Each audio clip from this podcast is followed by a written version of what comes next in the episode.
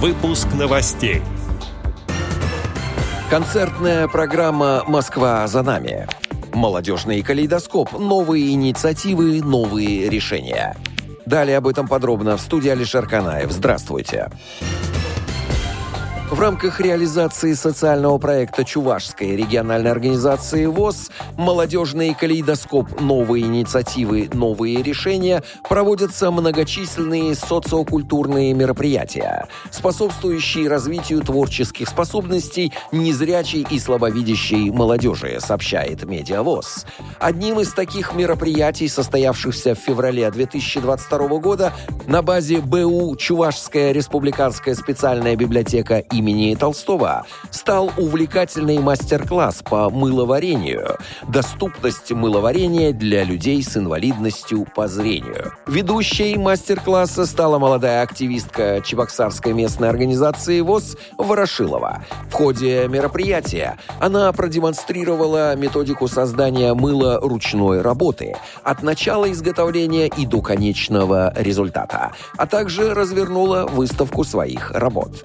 Молодые участники проекта с инвалидностью по зрению из Чебоксарской местной организации ВОЗ, а также председатели и секретари Вурнарской, Моргаушской и Цивильской местных организаций ВОЗ смогли поучаствовать в процессе создания своих поделок. Неоценимую помощь в проведении мероприятия оказали студенты и волонтеры Чебоксарского экономико-технологического колледжа.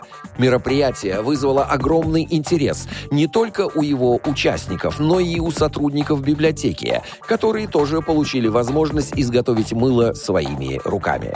По итогам мастер-класса никто не ушел с пустыми руками. Каждый смог сделать свое творение, в том числе и волонтеры, для которых работа на данной площадке принесла новый позитивный опыт работы с людьми, имеющими инвалидность по зрению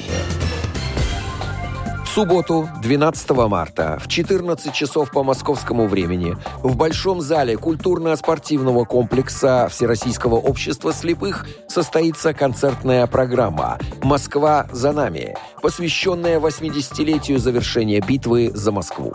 В программе принимает участие электрический оркестр «Мечты», профессиональные и самодеятельные вокалисты, учащиеся ГБОУ школа-интернат номер один для слепых детей, трио «Интуиция плюс» из города Твери.